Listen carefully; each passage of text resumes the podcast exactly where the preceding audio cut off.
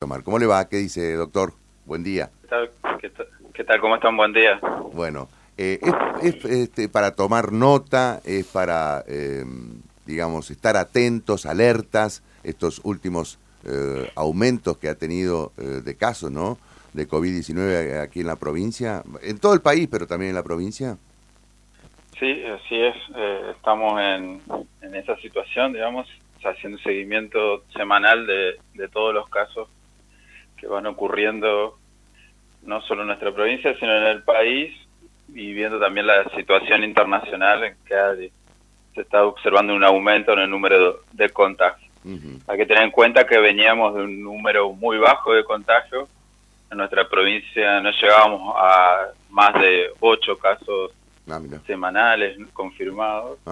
Y en estas últimas semanas empezó a aumentar el número de casos, de 20, 50, y creemos que esta semana se pueden duplicar o triplicar ese número de casos. Que comparado con otros momentos de la pandemia, el número absoluto no es un número tan grande ni que complique todos los servicios de salud, pero ya tres, cuatro semanas consecutivas van mostrando un, claro aumento en el número de contagios. Ante esta situación, eh, ¿qué medidas eh, están tomando desde el Ministerio de Salud y cuáles son las medidas que debemos tomar nosotros? Bueno, la primera y principal es dar a conocer a la población de, esta situación. Creemos que la vigilancia epidemiológica es clave y fundamental y si sobre todo la internación y los casos graves, que todavía no tenemos un número importante de, de ingresos. Eso es uno de los puntos. Y recomendarle a la población un elemento clave que es la vacunación, la vacunación COVID modificado completamente la pandemia y, eh, y tener las medidas de precaución básica para cualquier enfermedad respiratoria. digamos, tratar de mantener o reunirse en lugares abiertos, los lugares que sean cerrados, mantener la ventilación lo más posible, lavado de manos, uso de alcohol en gel, y en aquellos lugares eh, cerrados donde haya circulación de gente, ahí se recomienda también el uso de barbijo como medida de protección. O sea, debiéramos, debiéramos volver al establecimiento de salud. Claro, debiéramos volver al, uso del barbijo, por ejemplo, en los lugares donde estamos este, encerrados, eh, cumpliendo una, una tarea, un, trabajo. Exactamente, sí, en los lugares, principalmente en los lugares donde hay mucha circulación de gente que no conocemos, claro. básicamente. Claro. Eh, en, los, en los transportes públicos, por ejemplo, o en algún lugar de mucha concentración de gente que vamos a estar cruzando constantemente, gente que no conocemos. Entonces, en esos lugares se recomienda fuertemente el uso. Y sobre todo y principalmente estamos haciendo mucho hincapié en los establecimientos de salud. Eh, doctor, eh, usted dijo que se ha duplicado. ¿En qué franja etaria se, se dio más este, casos? Bueno, básicamente lo que nosotros vemos generalmente son adultos mayores, digamos, arriba de 30 años, sí. da la mayoría de los contagios. Entre, 30 y 50 años es el número donde siempre encontramos mayor número de contagios. Pero también hay que tener en cuenta que depende mucho de eh, la búsqueda de los hisopados y la, la confirmación también para notificación. Hoy ya no se no es necesario hisopar a todas las personas que estén con síntomas respiratorios, sino que en general se hace el hisopado a las personas que requieren internación o aquellas personas que tengan factores de riesgo y que puedan llegar a tener un desenlace de la, de la enfermedad más grave. Entonces, el hisopado está indicado en esos puntos particulares, por, por lo tanto lo que vamos haciendo nosotros es un seguimiento más de las personas de 50, personas mayores de 50 años y las personas que estén internadas. ¿Advierten ustedes que hay alguna franja que dejó prácticamente la vacunación, que se aplicaron eh, la primera y segunda dosis y a partir de los refuerzos no fueron a vacunarse más? Sí, claramente hay una demanda diferente de acuerdo a los grupos. Las personas mayores de edad es como que son las que han tenido más conciencia en relación a lo que es la vacunación y a los refuerzos. Los adultos mayores en general han ido, o sea, los y más jóvenes también, han se han aplicado las primeras dosis del esquema inicial, pero los refuerzos eh, bajaron mucho en cobertura. Y una población que siempre preocupó desde el inicio por la baja nivel de vacunación es la población pediátrica. O sea, los niños se han vacunado muy poco en, relación a, los adultos mayores y a los otros. O sea, el mensaje es reforzar a los padres, sobre todo, que vacunen a sus hijos. Que los padres vacunen a sus hijos y que las personas que estén dentro de los grupos de riesgo eh, se apliquen ya a esta altura, se está haciendo un tercer refuerzo y los que estén entre, o sea, menores de 50 años y, 18, y mayores de 18 años ya tienen que tener dos refuerzos y la población pediátrica eh, por arriba de 12 un, refuerzo. ¿Ustedes han observado que ha habido aumento de las personas que fueron que volvieron a, vacunarse o que fueron precisamente a colocarse los refuerzos en los últimos días a partir de ser aumento de casos?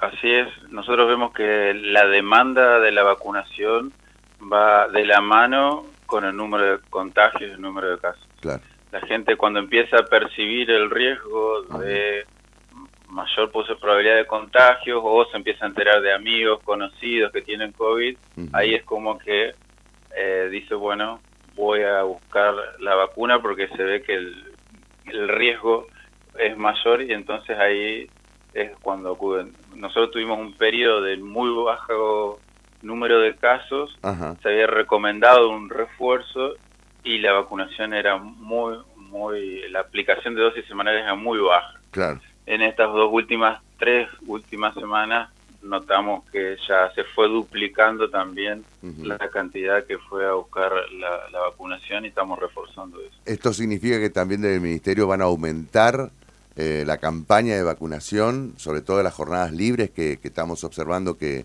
que, han vuelto de alguna manera en las últimas semanas?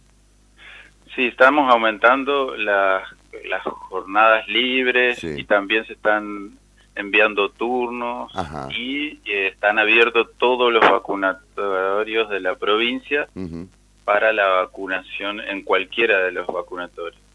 El tema que estamos haciendo, a diferencia del inicio de la pandemia, en donde las, vacunaciones libres y los turnos se daban porque había una gran demanda y, las, y teníamos que ordenar esa demanda, hoy eh, es para aumentar, digamos, el, que la gente, el acceso por horario, por distancia, por lo que sea, y para que la gente tenga más fácil, digamos, la opción para vacunarse, dado que estamos teniendo eh, poca cobertura en lo que es los refuerzos. Claro. Eh, ¿Las dosis que se están aplicando, a qué, a qué vacuna corresponden?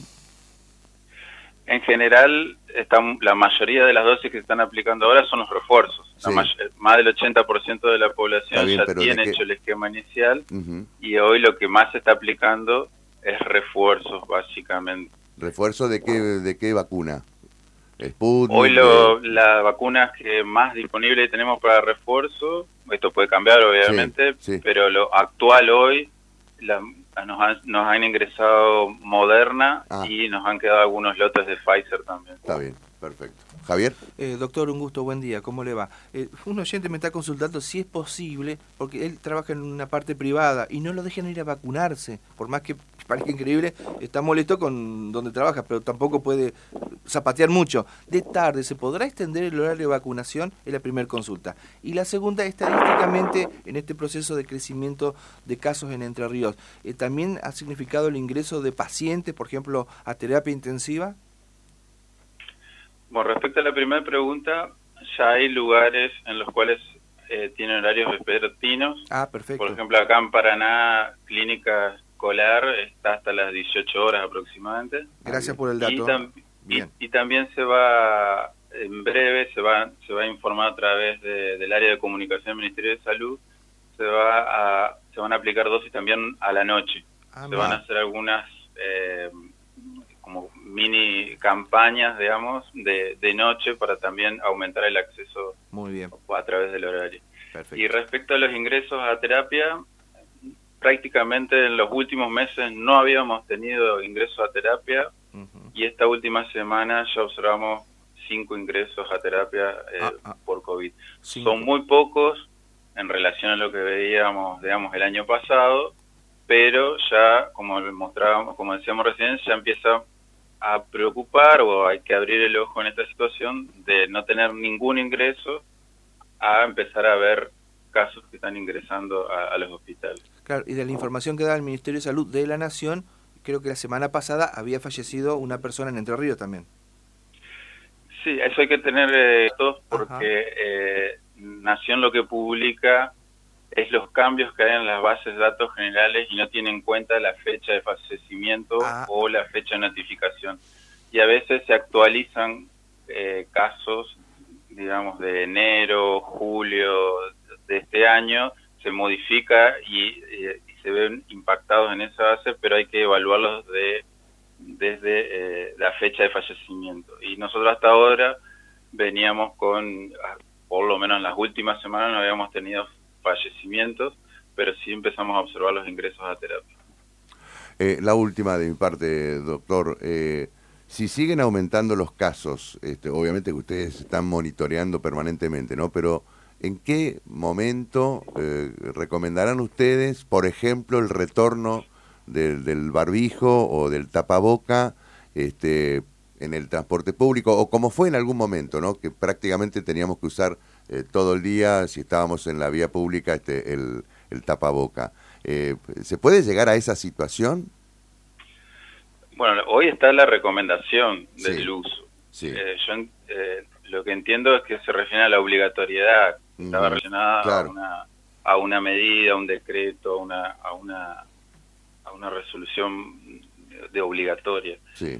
en este momento y en la situación actual, y por lo que hemos discutido con las demás provincias, lo que estamos viendo, no hay una situación que todavía altere al sistema sanitario. Bien. O sea, eh, entonces va a depender mucho de eso. En este momento eh, no se requiere más medidas de, las que se están tomando, pero eh, obviamente que el COVID es muy dinámico, las situaciones pueden cambiar de una semana a la otra, así que hay que estar atentos, pero creemos que con la vacunación, con una buena, buena cantidad de gente y una buena cobertura de vacunación, eh, no, no debería ser necesario llegar a, tomar estas medidas de, obligatoriedad.